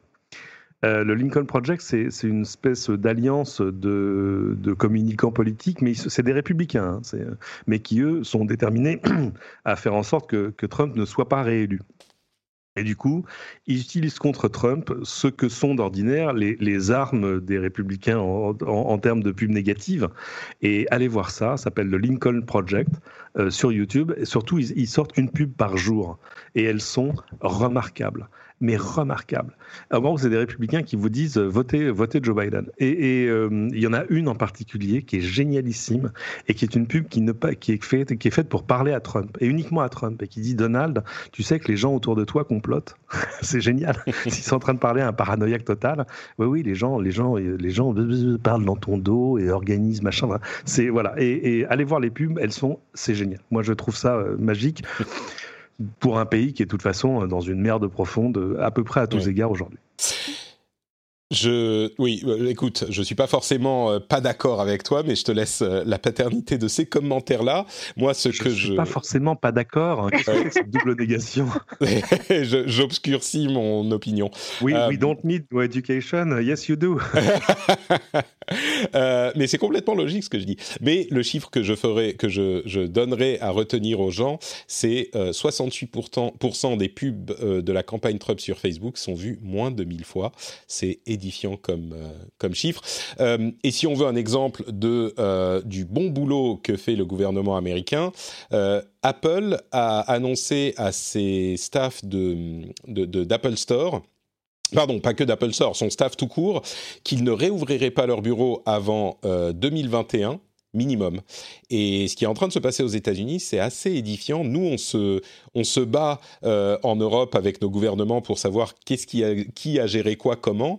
Euh, quel que soit votre avis là-dessus, je peux vous assurer que comparé à ce qui s'est passé et ce qui se passe encore aux États-Unis, euh, on a tous A ou A+ hein, sur notre carnet de notes comparé à eux, c'est. Je ne sais pas si tout le monde qui nous écoute suit ce qui se ah passe oui, nous, on a... Oui, nous, on a tous 18 sur 20. Hein, c'est invraisemblable. Et enfin bon, c'est pas qu'on a tous 18 sur 20, c'est que eux, ils ont 4, euh, quoi, ou 3, ou 2. C'est. Enfin. C'est suis... terrifiant. Et, moi, j'ai des amis qui se demandent s'ils doivent rentrer aux États-Unis. J'ai des amis français qui habitaient là-bas qui, à coup, se sont auto-rapatriés en France mm. en disant non, c'est pas possible. C'est-à-dire qu'on se sent plus en, sécurité à nombre d'égards et c'est pas que une question de Covid. Euh, il y a. Euh, ils, veulent forcer les, écoles à réouvrir, alors qu'on sait que dans leur cas et dans le cas de plein d'États, faut pas oublier que c'est un État fédéral, donc en fait c'est pas une réalité. Les États-Unis, c'est c'est 50 réalités. Il y a toutes les villes. Enfin, c'est compliqué. Et euh, mais mais euh, il y a il n'y a pas un État fédéral qui est même capable de définir les règles en disant si vous êtes dans cette situation sanitaire là, vous allez faire comme ça. Si vous êtes dans cette situation-ci, vous ferez comme si. Euh, et, on, se plaignait en France de pas avoir une des mesures plus détaillées et plus, tu vois, différentes selon la situation précise, ville par ville, région par région. Chez eux, c'est pire. Et, chez eux, enfin, c'est terrifiant. C'est-à-dire qu'on est dans l'idiocratie la plus, la plus terrible. C'est-à-dire euh, que... Où, euh, la, où, la situation sanitaire devient juste un enjeu politique de plus à rajouter dans une campagne qui, était déjà quand même à un niveau de à la limite du Monty Python, quoi. Et c'est même plus que euh, ça. Je, je vais, on va pas faire trop trop longtemps là-dessus, mais je pense que c'est un, un, sujet qui est qui touche à la campagne sur Facebook, enfin, il y a un lien, même s'il est ténu. Euh, pour ceux qui ne savent pas, aux États-Unis, la courbe des nouveaux cas est montée à son maximum euh, fin mars et c'est pas comme dans tous les autres pays du monde où elle est redescendue, c'est qu'elle est, elle est restée à peu près stable et euh, vers la mi-juin, elle a commencé à remonter. Et on a plus de cas aujourd'hui euh, par jour que jamais dans l'histoire de, des États-Unis. Évidemment, ça, ça va mener à, même s'ils soignent très bien leurs malades, ça va mener à plus de morts. Et l'une des choses qui est terrifiante et la raison pour laquelle on est, je pense, si remonté contre Trump, une des nombreuses raisons, euh, c'est que Trump a complètement politisé la question de la euh, sécurité sanitaire. Euh, c'est-à-dire qu'il a monté les uns contre les autres, les gens qui sont pour le port du masque et contre le port du masque. Et c'est pas un sujet de. Alors avant, on nous a dit que c'était euh, pas bien, et maintenant pour des, raisons de, disponibilité, etc. Et maintenant, on nous dit qu'il faut les porter. Il se refuse à le porter en public. Euh, il met des, des, éléments pour motiver. Ce qui fait qu'aux États-Unis, il y a. Euh, c'est pas une vidéo qu'on voit de temps en temps sur Twitter où quelqu'un dit ah oh, mais moi je vais pas porter le masque et on se dit on en a dans tous les pays. Non, c'est devenu une position politique violente des républicains pro-Trump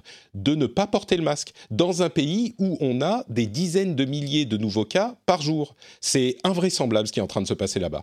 Donc, euh, bref, voilà. Je, moi, je referme. Enfin, et, accessoirement, accessoirement, dans quelques semaines, la convention républicaine va se tenir. Où ça À Jacksonville, en Floride, où ils sont de toute façon dans les tréfonds. Euh, de, enfin, tu vois, non, c'est délirant. Que c'est. On est dans une situation qui, où il y a deux mois, on se disait bon bah ok, ça, ça, ça commence à mieux aller, machin, je sais pas quoi. Là, c'est ce dernier mois deux derniers mois, on est vraiment dans un truc qui est, euh, enfin je sais pas, on est dans les tréfonds de l'inimaginable. Dans aucun autre pays au monde, ça se passe de cette manière, et c'est et, les Américains s'en rendent même pas compte. C'est Enfin bon, bref. Ah, je pense qu'ils s'en rendent compte. Non, non, non, c'est pas, je pense. pas ce que je veux dire. je pense que vraiment, ils s'en rendent pas tous compte. C'est ça. Tu, quand tu arrives à près de 70 000 nouveaux cas par jour, que tu as des, des, des, mômes, des ados qui s'éclatent à faire euh, des Covid parties pour voir qui va l'avoir, et que là, je pense qu'il y a eu un mort, enfin, mais ça va pas leur servir de leçon.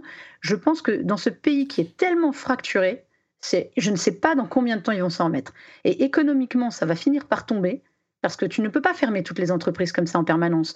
Parce que même si lui veut rouvrir des entreprises, rouvrir des écoles, il y en a plein qui sont fermés, qui ont pris la responsabilité de fermer, et qui tournent à minima, quoi.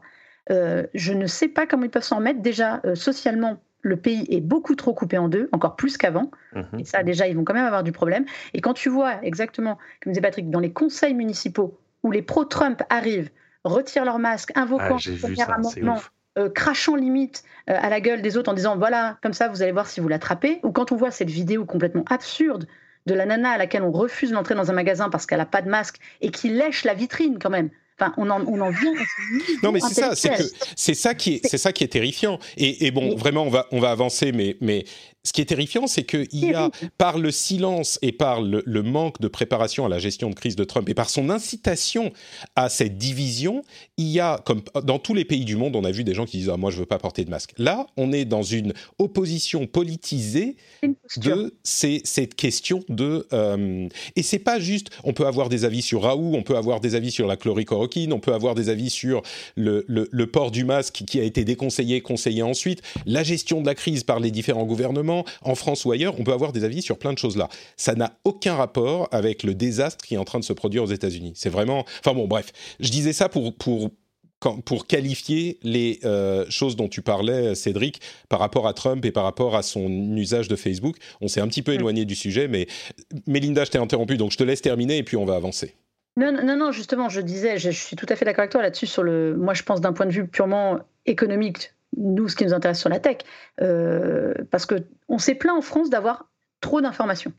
On avait un point tous les soirs euh, sur l'avancée. Eux, ils n'ont rien eu. Donc, ils n'ont aucune euh, visibilité de ce qui les attend, les Américains. À part l'élection en fin d'année, tout le reste, tous les jours, tous les chiffres qui tombent, le chômage, la baisse de l'économie, enfin, il y a une économie qui va s'écrouler. Les GAFA ont géré, comme tu dis, ils ont mis tout le monde chez eux jusqu'en 2021. Euh, les Google, les Facebook, Twitter, tout le monde. C'est aussi des salariés qui vont être impactés psychologiquement. Donc moi, j'attends de voir comment toute cette économie, l'économie de la tech aussi, qui met tout le monde en télétravail, va s'en remettre parce que il y a une étude, je ne sais pas si vous l'avez vue, qui a été publiée par Microsoft quand ils ont fait leurs annonces sur Teams.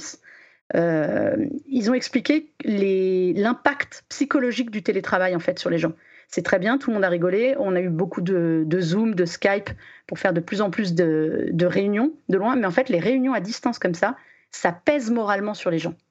Tu as, soudainement, tu as soudainement ton travail qui vraiment euh, entre chez toi. Et en fait, ils se sont aperçus que toutes ces réunions, donc rendues beaucoup plus Je vous confirme que ça change les choses. Hein.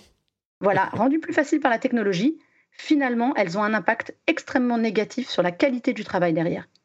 Et tout ça, ça va être des choses à gérer, à apprendre à gérer, parce que c'est bien, on est content, tout le monde peut faire du télétravail plus facilement, mais les impacts euh, psychologiques sur les gens et donc les conséquences que ça peut avoir sur le, travail, moi, je suis pas aussi optimiste en fait que, que toute cette technologie euh, nous permet. Voilà, c'était ma, note négative. C'est compliqué parce qu'on ne sait pas en fait encore ce que c'est que le mm. vrai télétravail. C'est qu'on a été dans une espèce d'expérience contrainte euh, et pas ou peu préparée quand même dans l'ensemble, sauf dans les quelques boîtes où ça se fait déjà de manière courante. Donc, euh, moi, pour avoir goûté pendant les deux dernières semaines de juin, si tu veux, à une sorte de télétravail où tout à coup mes enfants étaient à l'école, par exemple, c'était quand même une énorme nouveauté, euh, tu te dis, ah oui, d'accord, donc en fait, il y a un mieux. en plus, pendant ce temps-là, les outils, les trucs qu'on utilise ou qu'on n'utilise pas, ce sont un peu. Enfin, voilà. Mais, mais on n'a pas encore vraiment goûté j'ai envie de dire, au vrai télétravail. On verra ce que ça, ce que ça donnera. Hein. Mais euh, j'étais en train de regarder pour finir sur les États-Unis. Euh, euh, sur tout ça, nous dit pas ce qui va se passer pour CIS de, de janvier prochain. Non, mais là, non, mais là je crois. Pas quoi ça vu, ah, des gens de 92 pays à Las Vegas. Euh, je. Non, mais c'est ça qui est, c'est ça qui est terrible. Euh, nous, nous, on est en train de euh, pas de voir le bout, parce qu'évidemment, c'est une illusion de se dire qu'on est en train de voir le bout. C'est que on est en train de commencer à maîtriser un petit peu la situation, et peut-être qu'elle nous échappera des mains. Mais pour le moment, on est clairement sur une, un niveau de, de maîtrise qui est beaucoup plus important qu'au moment de l'explosion de la pandémie. Euh, aux États-Unis, c'est en train d'aller de pire en pire, et alors que ça n'a jamais, jamais été mieux. C'est ça qu'il faut. Et donc, pour répondre à la question sur le CIS, c'est pas juste le CIS. Là, on est parti sur euh, encore au minimum six mois où personne peut rien faire, à moins que, enfin, moi je vois jusqu'à l'élection, je vois pas comment les choses peuvent aller mieux parce que le gouvernement fédéral fait pas ce qu'il faut. Alors ils font des petits trucs. Je suis sûr qu'il y a des gens complètement affolés euh, dans les agences qui sont en charge de ces choses, qui essayent de faire ce qu'ils peuvent. Il y avait d'ailleurs des euh, des recommandations, c'est je crois le CDC qui faisait des recommandations comment faire si vous êtes dans tel état, dans tel county, si vous avez tel et tel chiffre, machin. Mais enfin, quand le président euh, fait, le, boulot clownesque qu'on lui connaît, clairement, si on est jugé par ses résultats, il n'y avait pas eu de gros effets de l'incompétence de Trump jusqu'à maintenant. Il y avait eu des petits effets, mais en gros, l'appareil américain tenait parce que le président a finalement relativement peu de pouvoir de changer les choses rapidement. Aujourd'hui, avec cette première crise qui a été clairement très mal gérée aux États-Unis, euh, bah, on en voit les conséquences. Et le, pour revenir à la question du CIS, pour moi, les conséquences, c'est que les États-Unis vont pas s'en sortir avant au minimum plusieurs mois et peut-être plus. Donc le CIS, évidemment que non. Je ne vois pas comment là, dans six mois, il serait prêt à rouvrir les portes d'un CIS. T'imagines, le CIS, c'est la dernière fois que j'ai pris l'avion. C'est longtemps. Hein. mais, mais, le pire, c'est que nous, ça commence à aller. Nous, tout le reste du monde, c'est ça qui est édifiant et qui est extrêmement frustrant.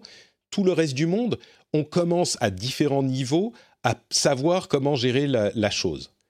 Euh, ça ne veut pas dire qu'on est sorti d'affaires, encore une fois, me faites pas dire ce que j'ai pas dit, mais on commence à savoir plus ou moins comment gérer la chose. Aux États-Unis, ils sont vraiment politiquement en train de se battre entre eux. Est-ce que le masque est utile ou pas? Et non, plus que ça, j'ai le droit, parce que euh, premier amendement, de ne pas porter de masque et de rentrer dans les lieux publics sans masque. C'est Enfin bon, bref. C'est aberrant, c'est aberrant. Non mais je pense que moi, je pense que je suis moins optimiste que toi. Je pense qu'avant 2022, rien ne reprendra normalement aux États-Unis. Normalement, non, c'est sûr. Je, oui.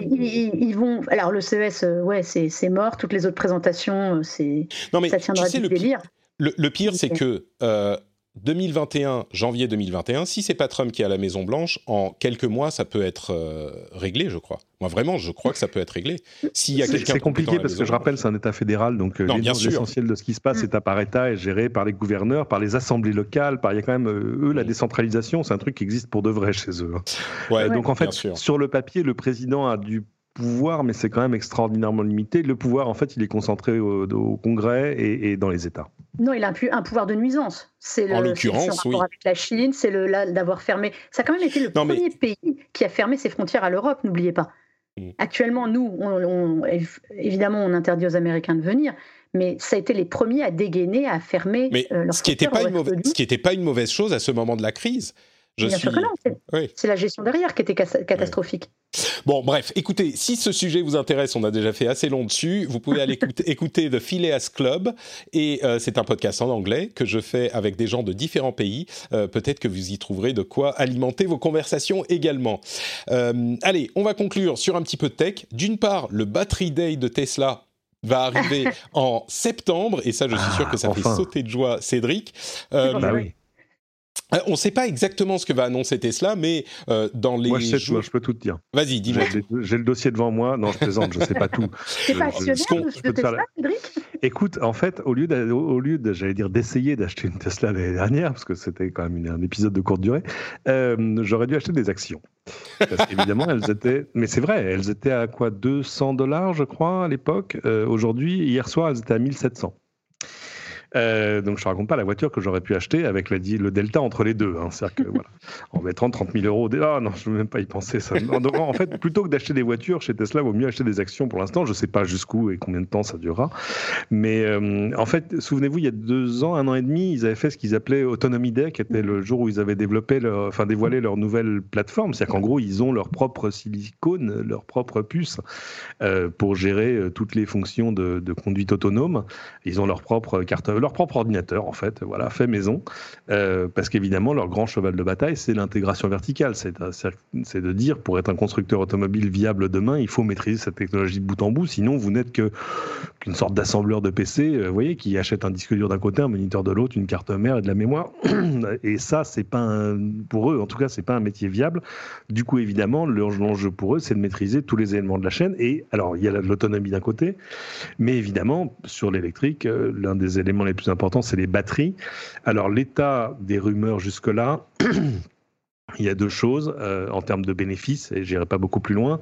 Euh, il, y a, parmi les choses qui pourraient annoncer, il y aurait un truc qui serait bénéfice utilisateur, c'est une, une, batterie qui dure euh, jusqu'à un million de miles, c'est un million 500 000, 1 million 600 000 kilomètres.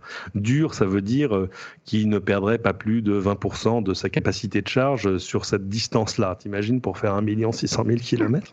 Aujourd'hui, on est à combien? Est-ce que, est que tu peux nous rappeler aujourd'hui, on a quel type de d'autonomie, de durabilité C'est compliqué parce que, en gros, aujourd'hui, ils garantissent leur batterie 8 ans.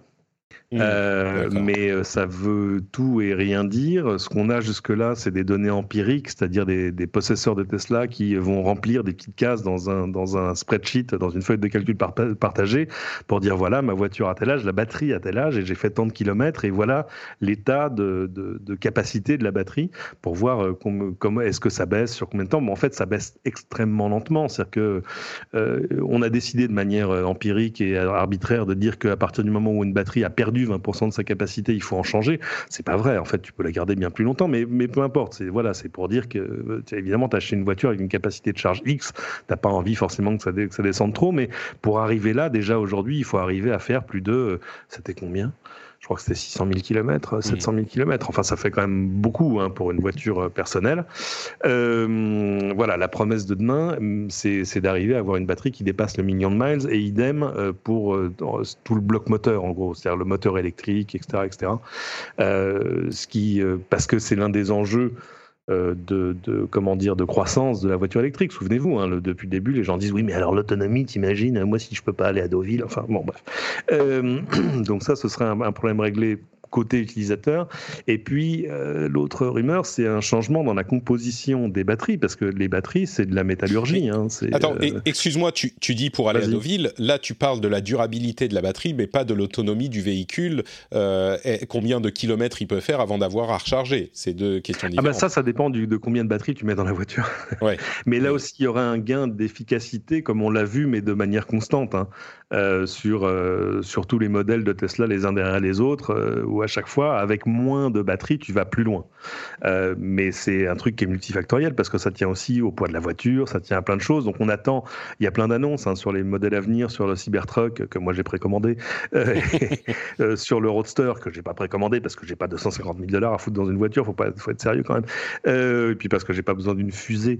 mais où ils annoncent des distances, où ils annoncent plus des capacités de batterie. Donc on verra avec quelle capacité de batterie tu vas à quelle distance. Mm. Mais ça tient aussi justement à ce qu'ils vont probablement dévoiler au moment du battery day. Euh, et l'autre chose que l'on attend, euh, ce sont des batteries dont la composition aurait changé, par exemple, pour, pour ne plus, ou pour en tout cas beaucoup moins dépendre euh, du cobalt. Parce que le, le problème pour l'instant des batteries, c'est le cobalt. C'est pas le temps de lithium, parce que le lithium, c'est un sel. Alors, il y a des mines en Amérique du Sud, en Chine et ailleurs, mais si on décidait demain d'avoir des mines de lithium en France, si à coup il y avait une économie, un marché pour qui, qui ait besoin de plus de lithium, on pourrait avoir des sources locales de lithium et arrêter de dire oui mais ah, c'est parce que les batteries c'est les Chinois. Bah non, les batteries ça pourrait être les Français et les Européens demain. Euh, le cobalt c'est plus compliqué parce que ça s'est quand même concentré dans des États d'Afrique comme le Congo où il y a quand même des vrais problèmes euh, pas tant de, comment dire de travail des enfants organisé, mais de, on va dire de familles qui vont chercher du cobalt toutes seules et qui le revendent un peu. Souviens, un truc de chercheur d'or, quoi. Mm. Et ça pose des vrais euh, soucis, surtout dans des pays qui sont pas des, des, des, oriflammes de la démocratie, tu vois. Et donc arriver à moins, à utiliser moins ou plus de cobalt dans les batteries est un véritable enjeu pour demain, et ça fait partie des annonces qu'on attend pour ce batterie day. Mm. Mais il y aura plein d'autres choses. Euh, et, c'est des choses qui motivent aussi le fait que l'action soit montée en flèche. C'est que justement, non seulement ils maîtrisent cette, technologie-là, mais que visiblement, ils ont euh, quelques longueurs d'avance sur leurs concurrents. Eh bien écoute, 22 septembre, lendemain de mon anniversaire, vous savez ce qu'il vous reste à faire. Euh, deux petits sujets, allez, très rapidement pour terminer. D'une part, euh, je parle parfois de services intéressants. Je vous parlais de Cameo il y a quelque temps pendant euh, le confinement. Vous pouvez aller retourner voir de quoi il s'agit.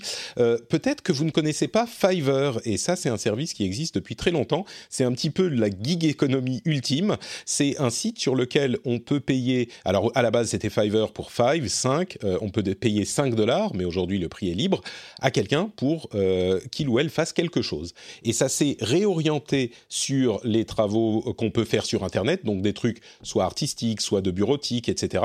Et il y a, euh, on recherche une tâche à faire et on, voit des offres de différentes personnes qui vont euh, vous proposer, vous décrire un petit peu leurs capacités, ce qu'ils peuvent faire, et et ils vont vous donner différentes gammes de prix. On va vous dire combien de révisions ça inclut, quel type de boulot ça peut concerner et vous allez discuter avec la personne et elle va vous faire le, euh, le projet et vous payer ensuite. Alors c'est des sommes qui peuvent être relativement modestes, ça va de quelques dollars ou, euros, quelques dizaines de dollars jusqu'à quelques centaines on va dire. C'est vraiment la gig économie. Et euh, le service en lui-même est hyper intéressant. Alors moi je l'ai essayé pour euh, un truc spécifique. Je peux vous dire que le résultat je l'ai pas utilisé.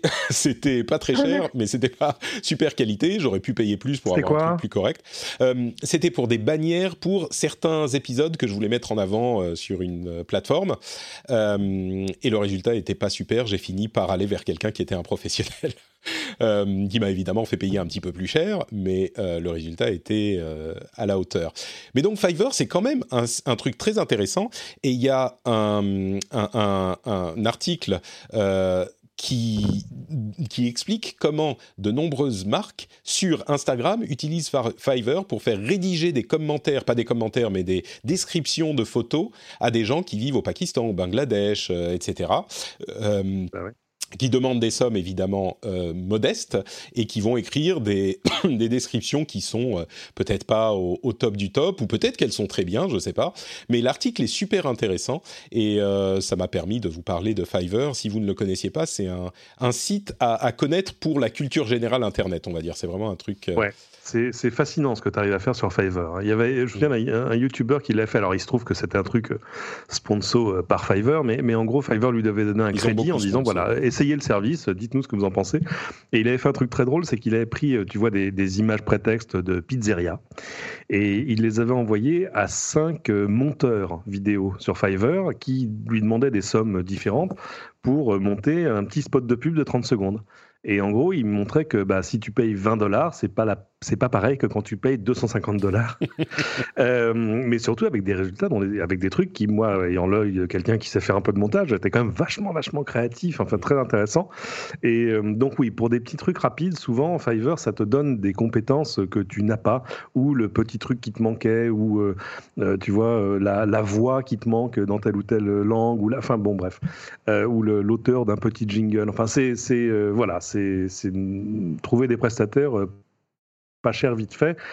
Et puis avec l'effet de plateforme où tout à coup tu vois que le type il a tu vois 300 commentaires 5 étoiles sur le truc dont toi tu as besoin donc tu peux y aller à, peu près en confiance. Euh, franchement la plateforme est très bien foutue. Donc euh, c'est intéressant à, aller regarder. Hein. Franchement, euh, moi je pense que ça c'est de la bonne culture générale internet de connaître Fiverr. Et donc je vous en parle. Et puis je suis d'accord. Dernière bonne, c'est Fiverr F I V E R R et deux R, c'est le petit truc. Et dernier, dernière culture générale Internet. Euh, évidemment, Melinda connaît bien cette news, puisque entre elle qui est gameuse et euh, ses enfants qui adorent Ninja, elle sait que Ninja euh, a commencé à streamer sur YouTube suite à la fermeture de Mixer. Ninja, le plus grand streamer de jeux vidéo du monde, qui joue essentiellement à Fortnite, n'est pas retourné sur Twitch et il est allé sur YouTube, euh, sans doute pour pouvoir continuer à grossir euh, euh, encore plus qu'il n'est aujourd'hui. Si vous n'avez pas entendu parler de Ninja, je ne sais pas ce que vous faites dans votre vie, mais effectivement, c'est vous avez. Exactement.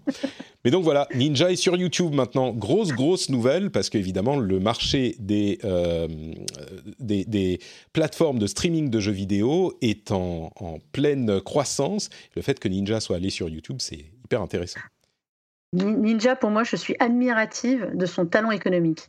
C'est quand même quelqu'un qui est, qui est passé, qui était la star de Twitch, qui est parti sur Mixer à la surprise générale. Alors Mixer, si vous ne saviez pas euh, ce que c'était, pour ceux qui, ne sauraient pas, c'était la plateforme de streaming de Microsoft qui va fermer ses, portes là le 22 juillet, je crois, si je me souviens bien. Petit ange, petit ange parti trop tôt. voilà, exactement. qui, qui n'a jamais réussi à décoller. Enfin, c'est un Mixer pour moi est une énigme totale. Euh, et ils avaient fait venir Ninja à prix d'or. Vraiment. On parle de 30 millions de dollars. Hein, oui, C'était un truc, voilà, on parle de Ninja, il a quoi, 25 ans, même pas, je sais pas même plus quel âge il a. Enfin, c'est, il avait dealé ça, de, folie. Et Mixer ferme et s'est allié à Facebook Gaming, ce qui était quand même une autre surprise. Et on s'attendait à retrouver Ninja sur Facebook Gaming. Euh, et non, il a négocié son licenciement quelque part pour partir avec un gros chèque et à mon avis en toucher un autre en arrivant sur YouTube. Enfin, je trouve ça Alors, on parlerait de euh, Facebook qui aurait proposé 60 millions de dollars, c'est des rumeurs, hein, donc c'est peut-être pas le cas, mais vu les sommes en jeu et les, enjeux tout court, c'est pas forcément une euh, irrationnel de penser à ces chiffres-là. Mais on aurait, on entend, on a entendu parler de 60 millions de dollars pour Ninja pour qu'il aille chez Facebook. Il a dit non, non merci, je vais aller chez, YouTube.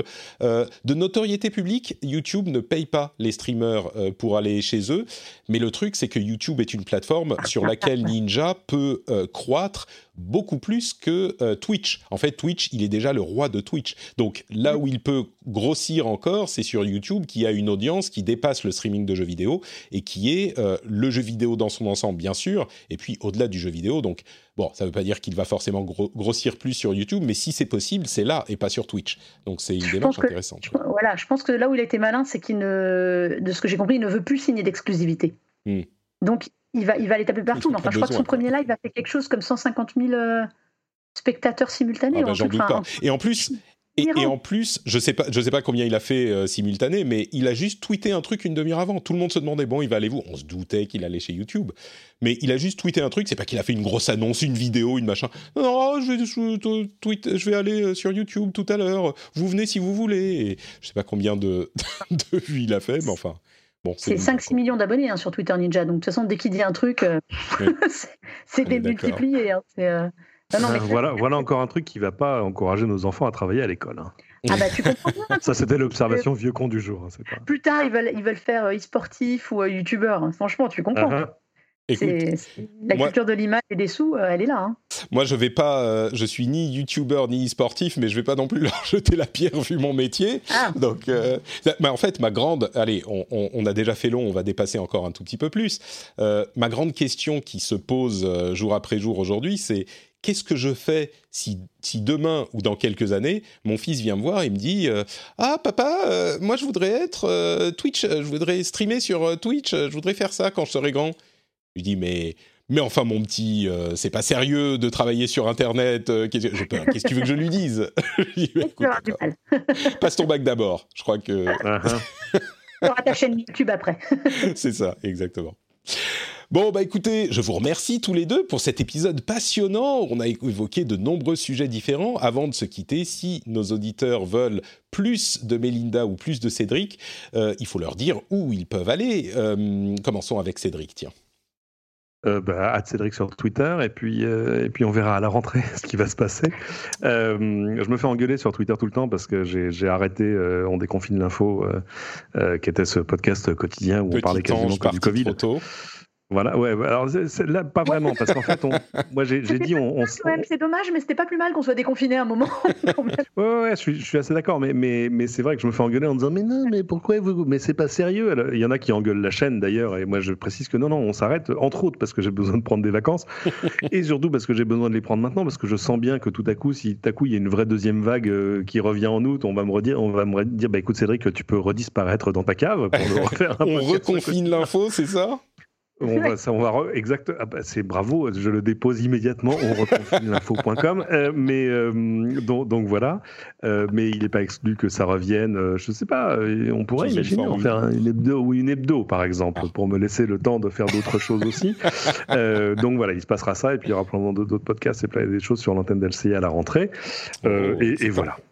Très bien. Je, je sens que euh, tu, tu, as le, les, les, les, mots qui te brûlent la bouche de sortir un petit peu plus, mais que tu ne peux pas écouter. Non, non, non, non, non, non, mais c'est vrai que depuis que j'ai arrêté, ça, ça, fait il n'y a pas deux semaines, hein, ça fait dix jours, euh, le nombre de sujets que je vois tomber, de trucs où je me disais, ah, quand même, ça manque de contenu maintenant. Pop, pop, pop, pop, pop là, tout à coup, c'est quand même revenu. Euh, ça, ça, ça tombe comme à gravelotte, c'est reparti comme en 14.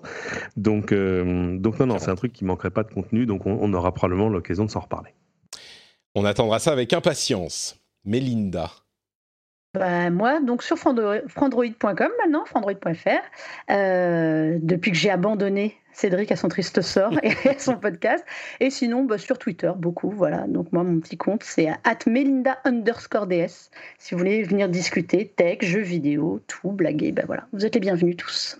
Et on aura les liens vers les comptes Twitter dans les notes de l'émission, évidemment. Pour ma part, c'est NotePatrick sur Twitter, Facebook et Instagram. Si vous voulez des, euh, des, photos de mes vacances à moi, euh, que dans lesquelles je vais partir là dans quelques jours, normalement c'est mon dernier jour de travail avant mes vacances. Alors euh, je mets des guillemets hein, parce qu'il y a quand même des choses à faire pendant les vacances. C'est le, le lot des personnes qui travaillent en indépendant. Mais mmh. si vous voulez, si vous voulez suivre un petit peu mes aventures de vacances ou d'ailleurs mes aventures tout court, c'est notamment sur Instagram. Je suis Note Patrick sur euh, cette plateforme. Euh, vous pouvez également commenter sur tout ce qu'on a dit sur frenchspin.fr euh, dans l'article de cet épisode. Et bien sûr, vous pouvez également soutenir l'émission sur patreon.com slash rdvtech. N'oubliez pas, quand vous rentrez à la maison, Clean Patrick, on l'a assez dit, vous pouvez soutenir à votre rythme, comme vous le souhaitez. Et vous permettez à l'émission d'exister. Moi donc, je pars en vacances. Vous allez être entre de bonnes mains, entre des épisodes avec des sujets hyper intéressants qu'on a préenregistrés, où je serai présent, et euh, des co-animateurs qui vont prendre euh, d'assaut l'émission pour euh, vous conter l'actualité pendant mon absence. Je pense que ça va être un plaisir renouvelé à chaque nouvel épisode. Et je vous donne donc rendez-vous dans quelques semaines pour le retour de Patrick. Je vous fais d'énormes énorme bise à tous et à toutes et à très bientôt. Ciao ciao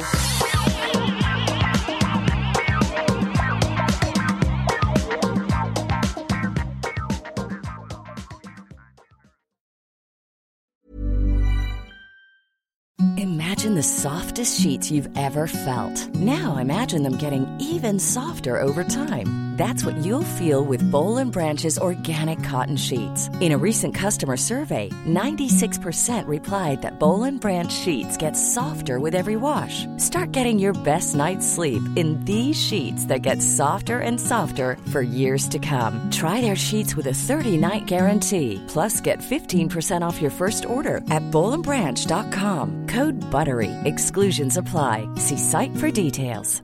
Planning for your next trip? Elevate your travel style with Quince. Quince has all the jet setting essentials you'll want for your next getaway, like European linen, premium luggage options, buttery soft Italian leather bags, and so much more. And is all priced at 50 to 80% less than similar brands. Plus, Quince only works with factories that use safe and ethical manufacturing practices. Pack your bags with high-quality essentials you'll be wearing for vacations to come with Quince. Go to quince.com/pack for free shipping and 365-day returns.